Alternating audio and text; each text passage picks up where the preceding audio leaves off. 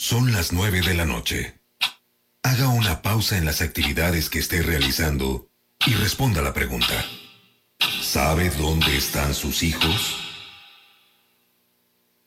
El diario de Coahuila y su multimedia por una familia de primera. Cuide a sus hijos.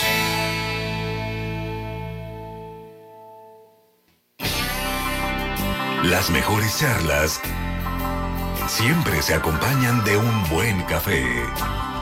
Opiniones, preguntas y controversia en la búsqueda de nuestra espiritualidad.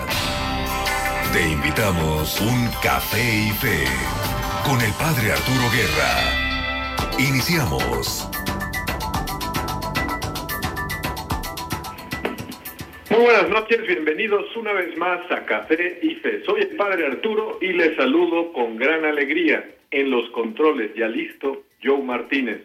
Llegamos hoy al programa 94. Nos tomaremos un café mientras platicamos a gusto de las grandes preguntas de la vida y de cosas importantes y valiosas que nos ayuden a vivir nuestra vida y nuestra fe más a fondo. Y si el café no te gusta, un té, un jugo, un refresco o un vaso de agua pueden ser la solución. Estamos aquí no para que todos estemos de acuerdo en todo, sino para opinar y escuchar, intercambiar experiencias, enriquecernos mutuamente y aprender de los demás. Contamos hoy con tu participación. Por teléfono llámanos al 844-438-8110 y por redes sociales busca la página de Facebook que se llama Café y Fe. No se te olvide ponerle acento a café porque si no, no vas a encontrar nuestra página, encontrarás otras parecidas. El programa puedes escucharlo por radio o por internet. Este programa lo estamos haciendo desde la Universidad Interamericana para el Desarrollo en su sede de Ocotlán, Jalisco. Y desde aquí nos conectamos a nuestros estudios de la primera 88.9 FM de Saltillo. Hoy nos acompañan cuatro personalidades de esta universidad que se los voy a ir presentando. Vamos a empezar con el director de esta sede, de la UNI de Ocotlán, el licenciado ingeniero, ahorita me corregirías, eh, Gerardo Ochoa. ¿Cómo estás? Muy buenas noches. Muy bien, buenas noches. ¿Eres ingeniero o licenciado? Soy ingeniero, ingeniero civil y maestro en educación. Muy bien, entonces el maestro Gerardo Ochoa. A ver, cuéntanos aquí que estamos en este estado emblemático llamado Jalisco, que además de tener el tequila y el equipo de las chivas y muchas otras cosas más, ¿qué nos dices de Jalisco? Piensa que este programa muchas personas lo están escuchando desde Coahuila. Definitivamente, padre. Eh, Jalisco, uno de los estados más preponderantes de la República y sobre todo aquí la región, cerca de los altos de Jalisco, eh, donde nos encontramos en Ocotlán. Muy bien. Ocotlán, ¿qué tiene de historia? ¿Qué, qué es lo que ha dado a, a Jalisco, a, a, a México? ¿Qué, qué, qué, qué podemos resaltar? Eh, es una zona pegada a Jalisco, la gran urbe, eh, sobre todo la aparición de el Señor de la Misericordia. Muy bien. ¿Es la que está en el... ¿Tiene un cerrito? No, es un santuario. No, es, es en pleno centro de, de Ocotlán, una aparición eh, con una luz muy fuerte y, y Cristo eh, en vivo, plasmado en las nubes, eh, lo cual ha acrecentado la fe de toda la zona y sobre todo el orgullo de Ocotlán. Pues maestro Gerardo, bienvenido a Café y Fe. Luego tenemos a Pepe Medrano, que no es su primera vez que participa en este programa. Pepe, ¿cómo estás? Muy buenas noches. Padre, buenas noches. Muy bien, ¿usted? Bien, también, gracias a Dios. Tú también eres maestro, pero pues como que no pega mucho decirte maestro Pepe. Eh, Pepe, cuéntanos a qué has venido a Ocotlán. Yo he venido, padre, a promover todo el tema de la megamisión 2017, aquí con los alumnos. Hemos estado en un día bastante intenso de trabajo, pero muy alegres de, de ver la participación de los jóvenes, de dar capacitación, promoción y en algunos momentos hasta alguna charla de forma individual, padre. Muy bien, Pepe, pues bienvenido también al programa Café y Fe una vez más. Y luego tenemos a, al profesor Juan Gutiérrez, que se encarga de la coordinación de integración en esta universidad. Juan, muy buenas noches, ¿cómo estás? Hola, padre, muy bien, muy muy muy agradecido por esta oportunidad de estar con usted y este contento, contento por poder compartir con ustedes este tema de reflexión. ¿Nos puedes platicar cuál es tu labor aquí en la universidad? Claro, eh, yo aquí en la universidad, en el campus Yocotlán, estoy encargado de ayudar a los jóvenes para que tengan una vivencia un poquito más fuerte de la, vida cristiana, eh, pero también fortalecer un poquito la vida humana, de ayudar a que los alumnos eh, puedan fortalecer esa, esa formación, no nada más en el ámbito intelectual, sino que también crezcan pues de manera integral. Entonces buscamos ese tipo de, de detalles para que ellos puedan sentirse un poquito más, más protegidos a la, a la hora de salir, de ser un egresado de la, de la universidad, poder este, defender un poquito sus valores y, y, con fuerza lo que ellos creen, lo que ellos este, viven. ¿Cuánto has vivido en Ocotlán toda tu vida? Sí, eh, bueno, yo soy nacido en, en, la Ciudad de México, pero este, aquí cumplí mi primer año, entonces eh, podría decirse que aquí ya soy, soy naturalizado cotlense. ¿Nos puedes contar alguna cosa curiosa, atractiva, anecdótica de esta ciudad? Pues mira, una, una cuestión anecdótica a lo mejor no, no tanto como en cuanto a gracioso, pero sí algo muy, muy curioso.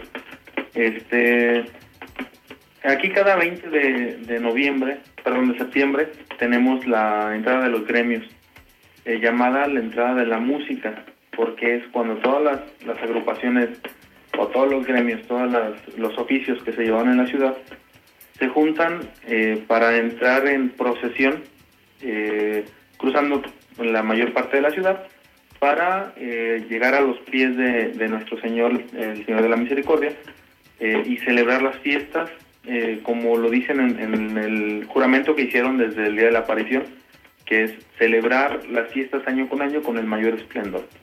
Entonces es un día muy este, muy alegre, muy divertido porque toda la toda la ciudad está de fiesta, toda la ciudad está eh, reunida en el centro de la ciudad con el, solo motivo de celebrar al, a nuestro Señor Jesucristo en, la en el Señor de la Misericordia que le llamamos aquí.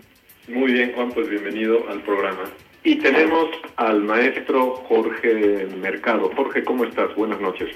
¿Qué tal, padre? Muy buenas noches. ¿Nos puedes contar qué materias impartes en esta universidad? Sí, gracias. Bueno, a mí me toca la parte de comunicación.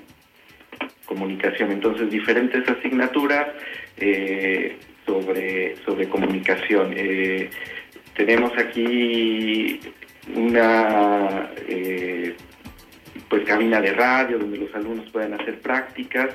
Entonces, eh, pues es, creo que es muy interesante el, el, estar aquí en vivo con ustedes. Muchas gracias por el espacio. Muy bien, Jorge. Eh, entiendo que tú tienes 26 años, si no me equivoco. Sí. Y ya eres doctor. A ver, explícanos cómo está esto. sí, bueno, eh, pues la verdad es que como estudié yo aquí mismo en la Universidad UNI, y los eh, planes de estudio eh, pues son cuatrimestrales. Entonces eso me permitió el hacer en menos tiempo mis estudios y bueno, llegar así a terminar el doctorado cuando cumplí 25 años. Danos un resumen, ¿eres licenciado en qué, maestro en qué y doctor en qué? Sí, gracias.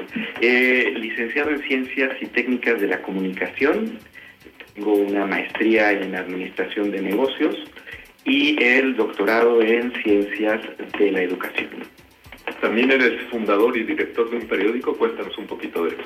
Sí, también, ya eh, tengo cinco años con un periódico de circulación regional aquí en, en la región Ciénega de Jalisco, eh, que son pues varias ciudades que, que, están aquí alrededor, incluyendo Ocotlán.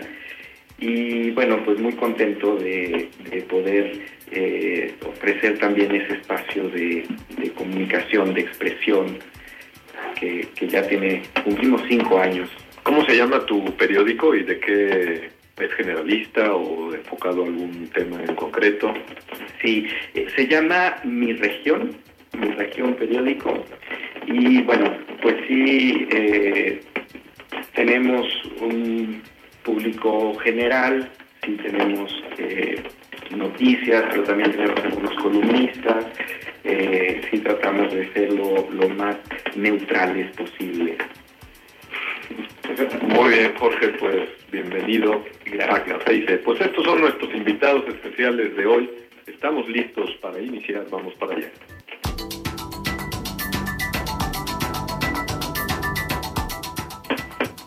El tema de hoy es, ¿no serán de otro planeta los mártires cristianos? ¿Qué hay en el corazón de un mártir? ¿Por qué la locura de morir por una fe? ¿No será inútil el sacrificio de un mártir cristiano? ¿Qué podemos aprender de los mártires cristianos? Esto es de lo que vamos a hablar hoy. El hecho de que algunas personas son capaces de con tal de no renunciar a su Dios, a su fe, a su religión, pueden permitir que les torturen, que les maten. Eh, vamos a hablar justo de este misterio de, la, de lo que para algunas personas es una auténtica locura. ¿Cómo es posible que por una fe una persona se pueda dejar asesinar? Y bien, pues vamos a comenzar. Primero vamos a tratar de definir lo que sería el martirio para, para ponernos de acuerdo. No se trataría tanto de una definición académica, sino algo sencillo. Le vamos a pedir ayuda al, al profesor Juan. ¿Qué sería el martirio? Pues mira, eh, padre, yo lo que lo que he podido comprender acerca del martirio, eh, en base al, al, ejemplo que hemos visto de las personas que han sido martirizadas, es una entrega tan plena o una una esencial eh, entrega o una esencial unión con, con Dios, que no es tan fácil renegar, eh, porque es lo que les piden al, a las personas que han, que han martirizado, eh, renegar a una creencia tan fuerte a cambio de, de la vida propia. Por lo tanto, el martirio yo lo pudiera definir como una, una entrega de amor tan plena al, a la unión esencial con, con el Señor. Pudiera ser, pudiera ser una definición a lo mejor muy personal, eh, pero es lo que creo que es esencial. Muy bien, pues apenas estamos calentando motores. Este es el tema de lo que vamos a estar platicando hoy, debatiendo. Llámenos, participen a través de las redes sociales, busque la página de Facebook, deje allí su comentario o llame al 8444-388110. Nosotros vamos a una pausa comercial. Sigue disfrutando Café y Fe. Volvemos después de la pausa.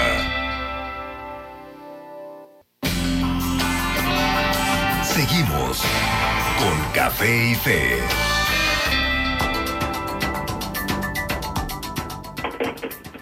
Aquí estamos de nuevo con Café y Fe. ¿Quiénes son los mártires? ¿Qué llevan en su corazón? ¿Qué es el martirio? ¿No será el martirio un sacrificio inútil?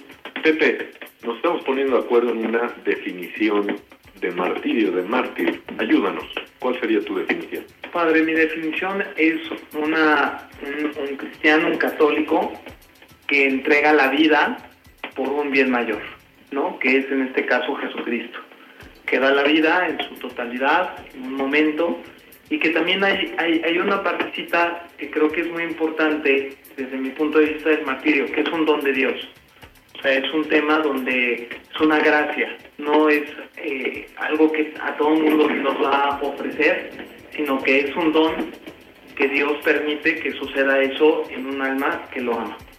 Muy bien. Profesor eh, Jorge, ¿cuál sería tu definición? Sí, bueno, pues yo creo que sería el, el ofrecer lo, lo más grande que podemos ofrecer, que sería nuestra vida, por nuestra fe.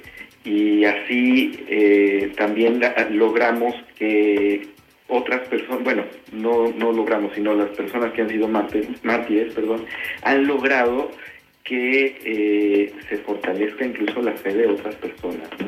Entonces, creo que como dice Pepe, efectivamente es un don.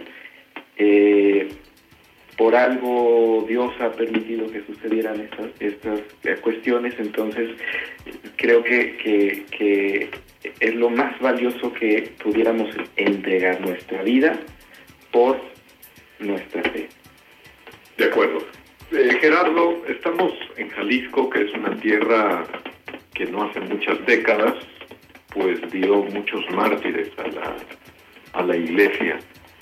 Eh, tú eres del estado vecino de Michoacán, eres originario de Cotija, y ahí pues tienen también algunas figuras de santos también ya canonizados, algunos mártires, otros no, pero que sin embargo tienen este elemento, ¿no? De una entrega total a su fe, a, Dios y el estar disponibles si Dios les diera esta, esta gracia del, martirio.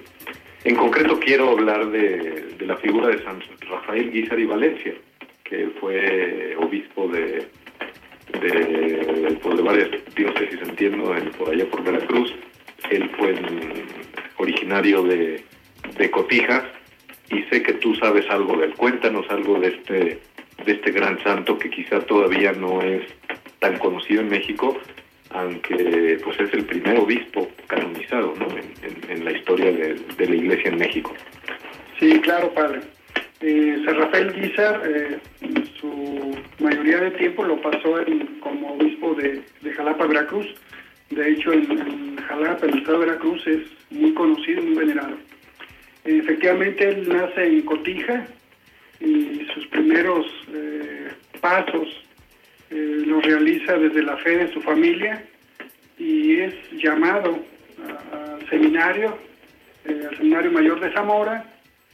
posteriormente, ya como sacerdote, empieza a seguir su vocación, pero con una entrega superior, con una fe por encima de sus semejantes eh, y es ahí como eh, parte de su, de su apostolado es eh, servir a, la gente que más sufre, la gente que más necesita de él, y en esos momentos de su época, esto lo vio desde la revuelta cristera, en donde por el simple hecho de poder confesar a gente que estaba alejada de, las iglesias, pues de alguna u otra forma eh, se hizo seguidor para estar eh, dando los santos óleos a posibles eh, heridos, difuntos, estar cerca de la gente.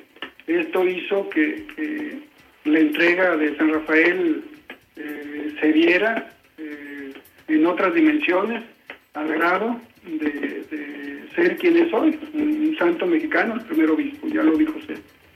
Muy bien. ¿Nos puedes contar alguna experiencia a, lo largo de toda su vida, pues donde se vea esta entrega generosa al máximo, esta disposición a, morir por su fe, un, relato este, muy muy concreto, muy muy gráfico, que pueda tener incluso tinte simpático, ¿no? Porque también él era muy era, un obispo muy bondadoso y muy muy amable y muy simpático, ¿no? Además era gordito, ¿verdad? Claro que sí. De hecho, era enfermizo, tenía por ahí diferentes padecimientos, pero esto no evitaba que, eh, pasara noches eh, a la intemperie, recargado en una montura. Eh, él con el pretexto que andaba en, la revuelta cristera, era con el pretexto de, de, vender, era como maritatero, traía diferentes artículos en venta, que era el pretexto fuerte lo cual en ocasiones eh, provocaba que, fuera asaltado, que tuviera que librar su propia vida eh, desprendiéndose de estos bienes.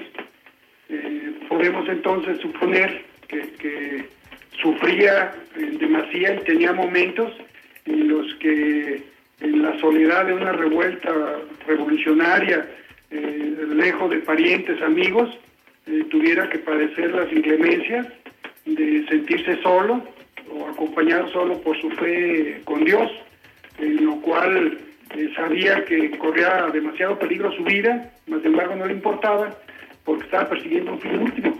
Estaba dando la confesión, era, un amante de la confesión, era un amante de, de acercarse a la gente para ver cómo podía evangelizarlos o, dar la palabra de Dios y que tuvieran fe en Dios en cualquiera de las acciones que, que tenían estas personas. Entonces, creo que efectivamente se anda ahogando la vida y pudo haber sido un mártir eh, en, el hecho de dar la vida por, su fe o por Dios, o por otro lado sufrían demasiado. Yo pienso que, por sus enfermedades, por las contingencias de, de donde se encontraba, definitivamente el sufrimiento era superior a cualquier eh, persona normal.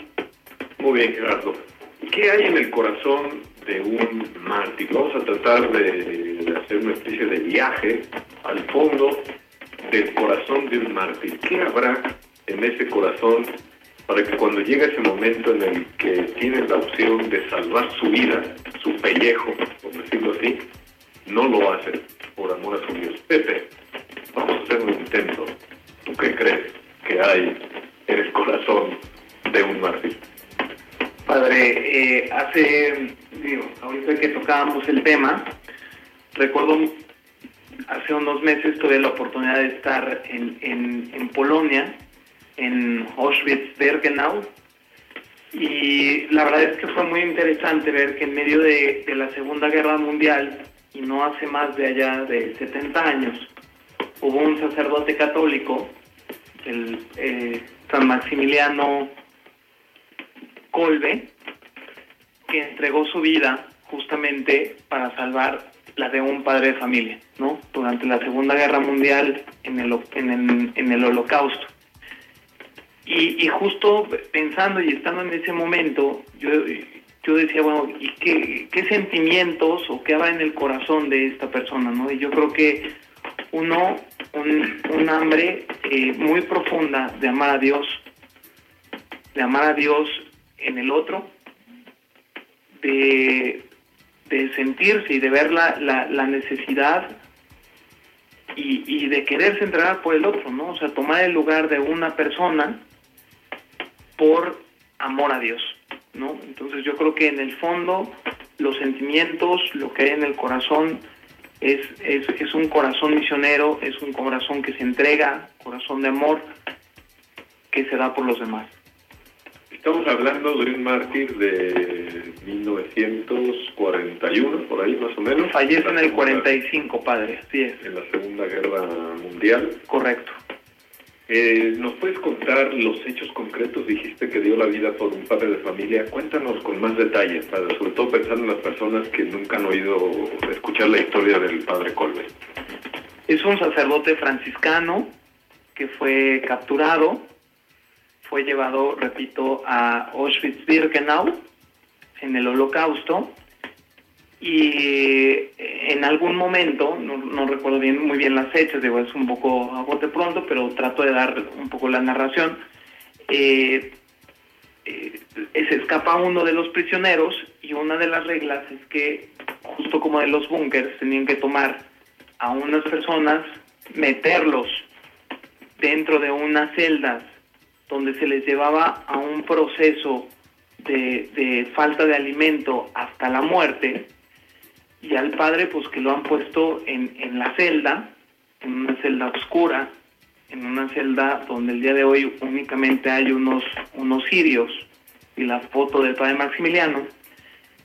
Y la realidad es que todos los prisioneros con los que él estaba se empezaron a convertir porque el padre Maximiliano dentro de la celda, esta celda oscura, esta celda fría, les hablaba de Dios, los confesaba y morían de inanición. Y al final, después de varios meses, el padre Maximiliano no fallecía. Entonces tuvieron que darle una, una dosis de una inyección de fenol en el corazón y así muere el padre. Es muy interesante que justo que eh, por esta persona por la que el padre Maximiliano dio su vida, es posteriormente, después del holocausto, el que cuenta la historia del padre Maximiliano.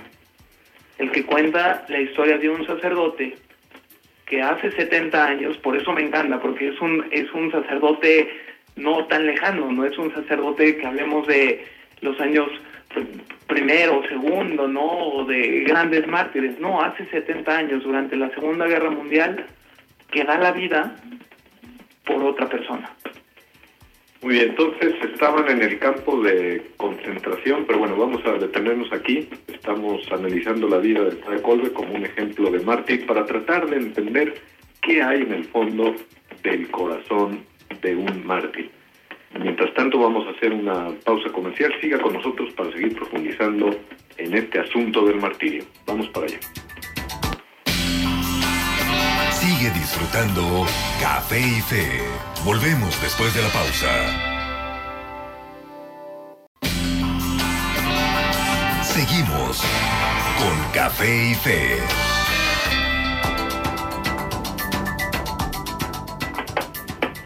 Aquí estamos de nuevo en Café y Fe. Estamos tratando de ver qué puede haber en el corazón de un mártir. Estamos analizando el caso del padre Colbe.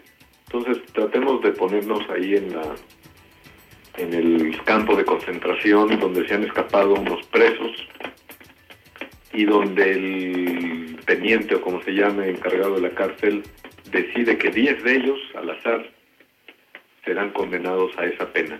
Y es ahí donde libremente el padre Colbe se ofrece tomar el lugar de uno de estos 10, ¿verdad? Eh, eh, Pepe, tú nos estabas explicando el caso de, de, este mártir. Obviamente él no tenía absolutamente ninguna obligación de, tomar ese lugar. Él ya se había librado, por decirlo así, de entre los 500 o 1000. No ha sido uno de los 10 escogidos. ¿Qué pudo haber en el corazón de este hombre que le haya movido a dar ese paso de decirle al teniente, ¿sabe que Yo quiero tomar el lugar de ese hombre porque la vida de él es más valiosa que la mía. A ver, cuéntanos. Yo creo, padre, que es el aprender a ver en el rostro del prójimo el mismo rostro de Jesucristo. El, rostro de un Jesucristo crucificado, el ver también un tema de, de un bien mayor, ¿no? porque era un padre de familia, y, un amor desinteresado, Padre. Yo, yo vería esas tres, tres cualidades, esos tres valores que, que podré estar experimentando el corazón del Padre Maximiliano María Colbe. Muy bien, agradecemos a Paco, a Jesús Alejandro y Alejandro que le han dado me gusta a la publicación del tema de hoy a través de las redes de las redes sociales. Mm, maestro Gerardo, ¿qué hay en el corazón de un mártir, según tu opinión? En el corazón de un mártir, Padre, hay amor por el prójimo, una fe inquebrantable hacia Dios nuestro Señor. Entonces eh, se suma el miedo. Solo hay esa entrega, ese, esa necesidad de poder ser alguien que trascienda y que sirva de ejemplo, que sea una parte tangible de que existe este amor por, por Jesucristo al grado de poder dar la vida. Entonces en el corazón no puede haber más que felicidad, en el corazón no puede haber más que una fe eh, fuerte y sobre todo amor al prójimo.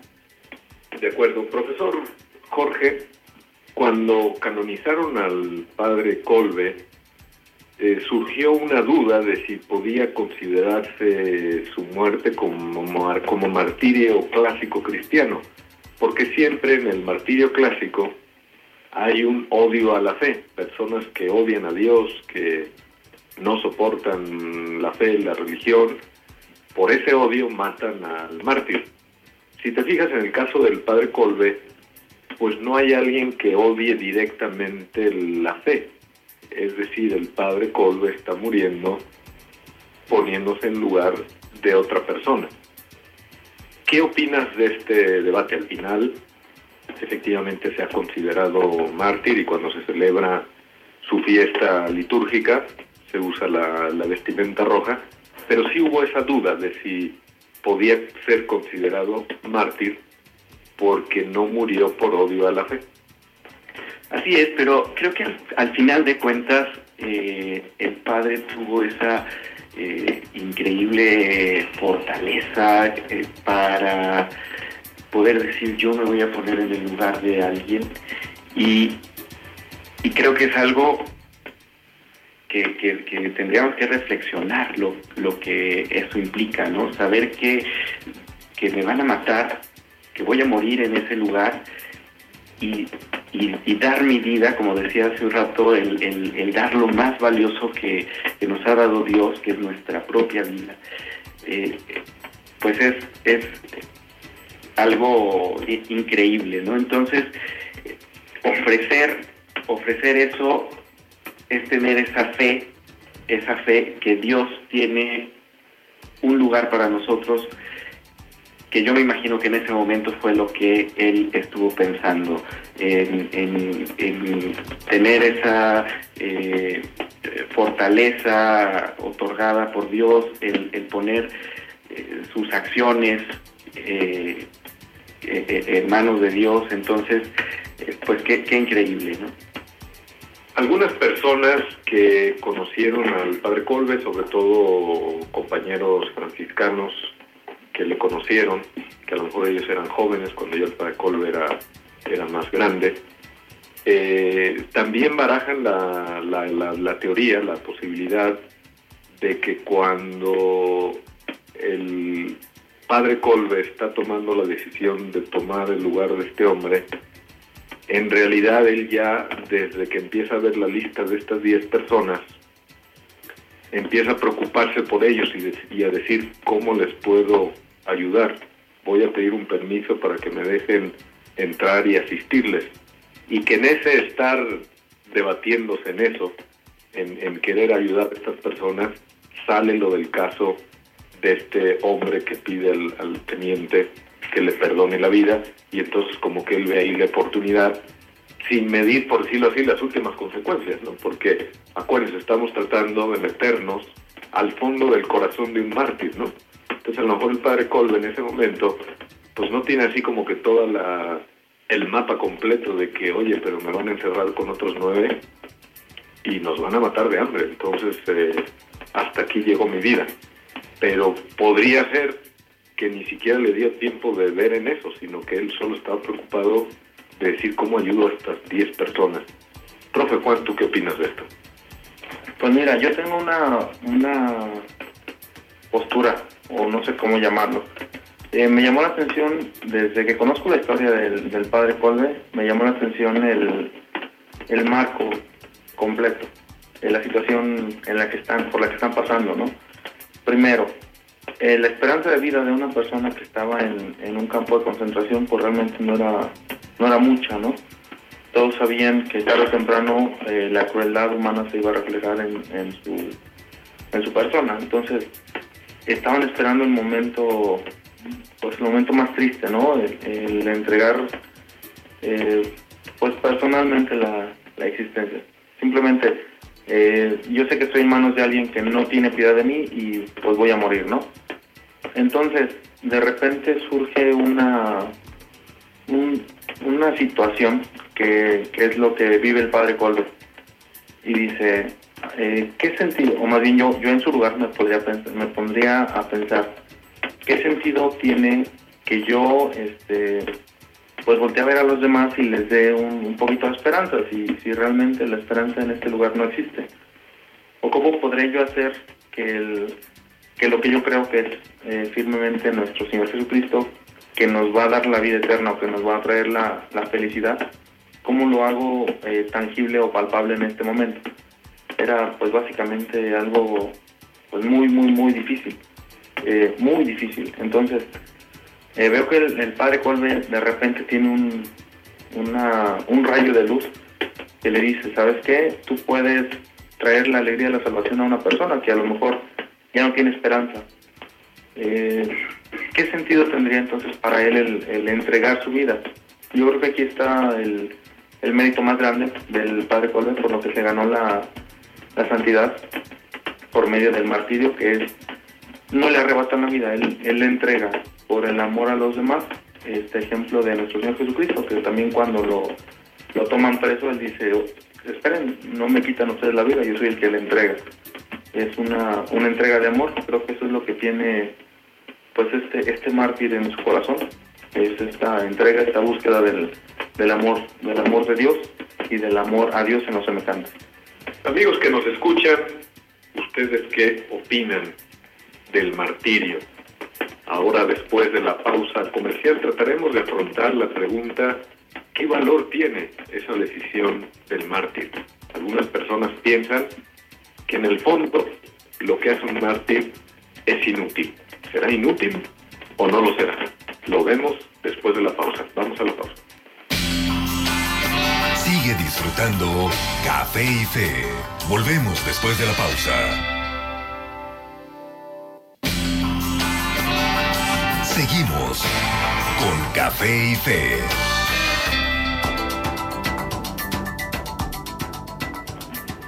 Estamos aquí de nuevo en Café y Fe. ¿Será útil o inútil el sacrificio de un mártir cristiano? Profesor Jorge. Gracias, pues una eh, interesante pregunta para ponernos a, a reflexionar. Pero yo creo que sería cuestión de irnos a tantas historias como las que estábamos platicando ahorita del, del padre. Eh, decíamos hace un momento al, al inicio del programa que estamos transmitiendo desde la bella ciudad de Ocotlán, Jalisco, y bueno, a unos eh, pocos kilómetros de aquí está también una muy bonita ciudad en el estado de Michoacán que es Zaguayo. Y bueno, sabemos que eh, la, la, historia del ahora santo eh, José Sánchez del Río, que también fue eh, un, un, mártir que dio su vida por su fe en esa época de la guerra cristera, que a pesar de, tener esa corta edad, ya tenía muy, muy claro, muy claro su fe, muy claro su, su amor a Dios y decide continuar hasta el último minuto creyendo y, dando su vida.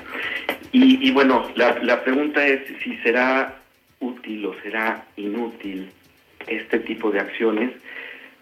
También decía yo hace rato que hemos visto que todos estos eh, grandes ejemplos han tenido um, pues muchas personas que han fortalecido su fe a través de esto. Entonces, de la historia de, José Sánchez del Río, pues surgen otras historias más, ¿no? Hay, hay, hay otros niños que les ha tocado, les tocó ver la eh, terrible eh, historia de sufrimiento de, de, del niño José y que a partir de ahí su fe se fortaleció y, tengo entendido que han surgido dos congregaciones a, partir de, estos niños que, les tocó ver, les tocó vivir y, que gracias a eso se, fortaleció su fe al ver ese, ese gran ejemplo de, de otro niño.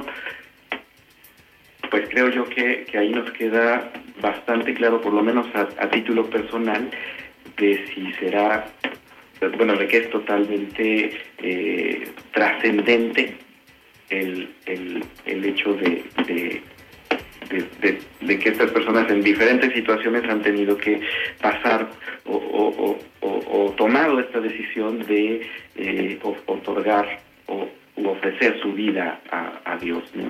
Muy bien. Muchos cristianos hoy en día podríamos ver, podrían ver lejos esto de la posibilidad de ser mártir.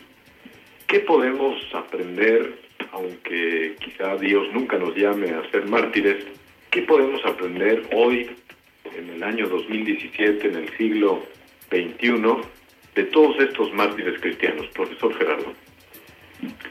Eh, ¿Qué podemos aprender? Eh, esa gran posibilidad que, se nos da de poder servir al prójimo.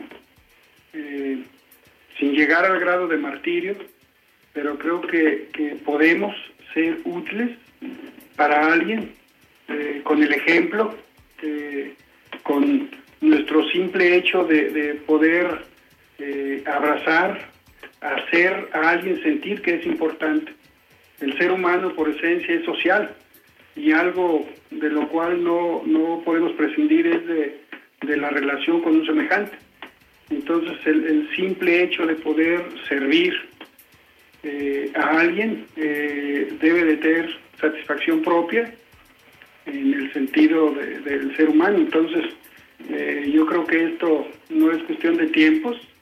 Eh, ahorita en la actualidad eh, debemos de, de, realizar cualquiera de nuestras acciones en el servicio al prójimo.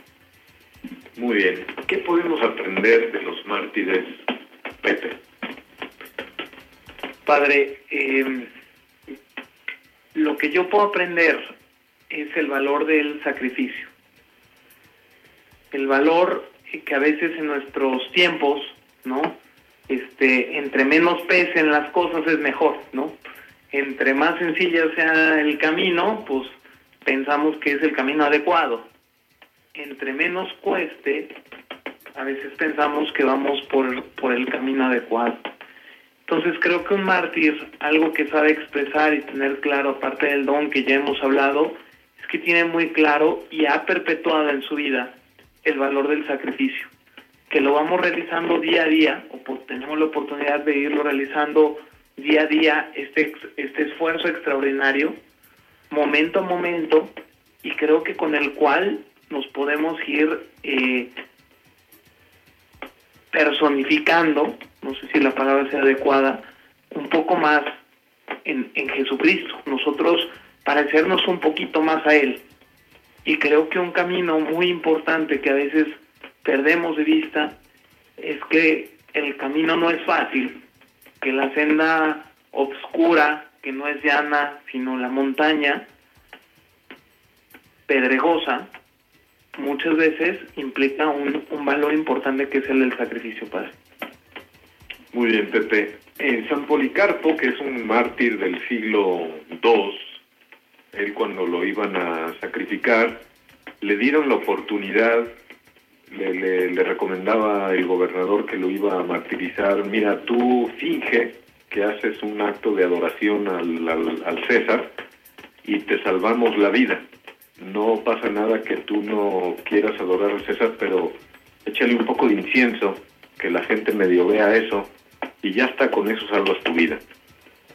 A lo cual San Policarpo respondió, 86 años llevo sirviendo a Jesucristo y Él nunca me ha fallado en nada. ¿Cómo le voy yo a fallar a Él ahora? Yo seré siempre amigo de Cristo. Y obviamente pues terminó siendo un mártir. ¿Qué podemos aprender de San Policarpo, profe Juan? Pues nada, nada más este, revisar un poquito la, la virtuosa forma de actuar ¿no? de, San Policarpo. Eh, yo he escuchado un poquito también de él y este sabía que es, es muy valiente, ¿no? Que es, que es una, una postura muy valiente, muy fuerte. El ni siquiera ser como la la faramaya de, de hablar bien de alguien cuando pues, realmente no se puede hablar bien de alguien, ¿no? O ni siquiera fingir un poquito de, pues en una postura que realmente no, no es aceptable. Eh, le pedían a él que, pues que renegara un poquito de fe, que hablara, que le diera los honores al César debidos, porque el César era pues la máxima figura en ese tiempo. Eh, estaban persiguiendo muy, muy cruel a los cristianos entonces, San Policarpo dice, he estado esperando tanto tiempo, ya como ahorita nos no lo comenta usted, he estado esperando tanto tiempo el unirme a Cristo tanto eh, como los apóstoles, que ahora que se me da la oportunidad no, no voy a dejarlo dejarlo pasar por una, una necesidad de una persona, ¿no? Entonces, creo que lo más importante de esta postura es aprender a, despojarnos de nuestra nuestra comodidad, de nuestra propia nuestro propio bienestar, es el poder donarnos a los demás, el buscar que nuestras convicciones realmente se vivan y ahí es donde vamos a poder encontrar realmente la, la felicidad. ¿sí? Si yo quiero estar bien con Dios, pues realmente buscar, buscar a Dios, no buscar eh, las cosas donde no está Dios, ¿no? Porque de repente me siento contento con algunas cosas donde sé que no está Dios y ahí me, me quiero instalar y pues realmente no es, no es el lugar donde debo estar. Muy bien, el tiempo se nos está yendo, desgraciadamente, no hemos podido agotar el, el, tema.